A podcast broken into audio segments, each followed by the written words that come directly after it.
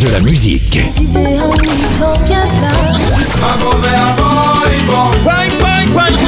Et des infos. Elle chantera jusqu'à ses 99 ans. Double disque d'or pour son premier album solo. C'est VSM Radio.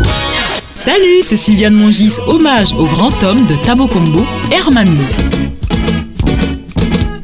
Enfant d'Haïti, scolarisé à Pétionville, le creuset musical, très jeune, il manifeste son amour pour l'art et le dessin. Il est au contact de la musique avec son frère qui pratique l'accordéon.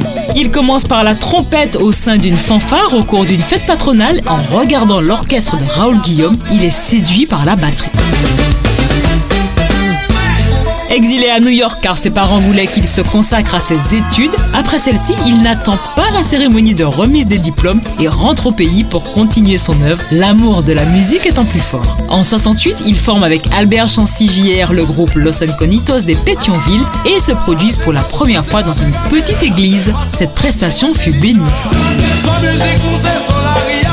Le groupe multiplie les concerts, devient populaire. L'année suivante, il se lance aux États-Unis sous le nom de Tabou Combo et connaît un chemin rempli de succès.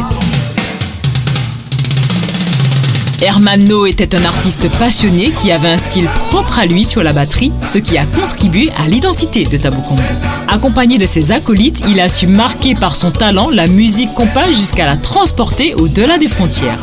Le cofondateur du groupe Tabou Combo nous quitte en juillet 2021. C'était un hommage à ce grand nom de la culture haïtienne, Hermano.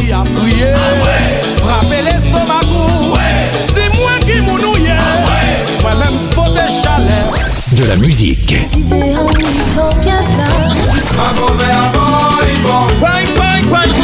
Et des infos. Elle chantera jusqu'à ses 99 ans. Double disque d'or pour son premier album solo. C'est VSM Radio.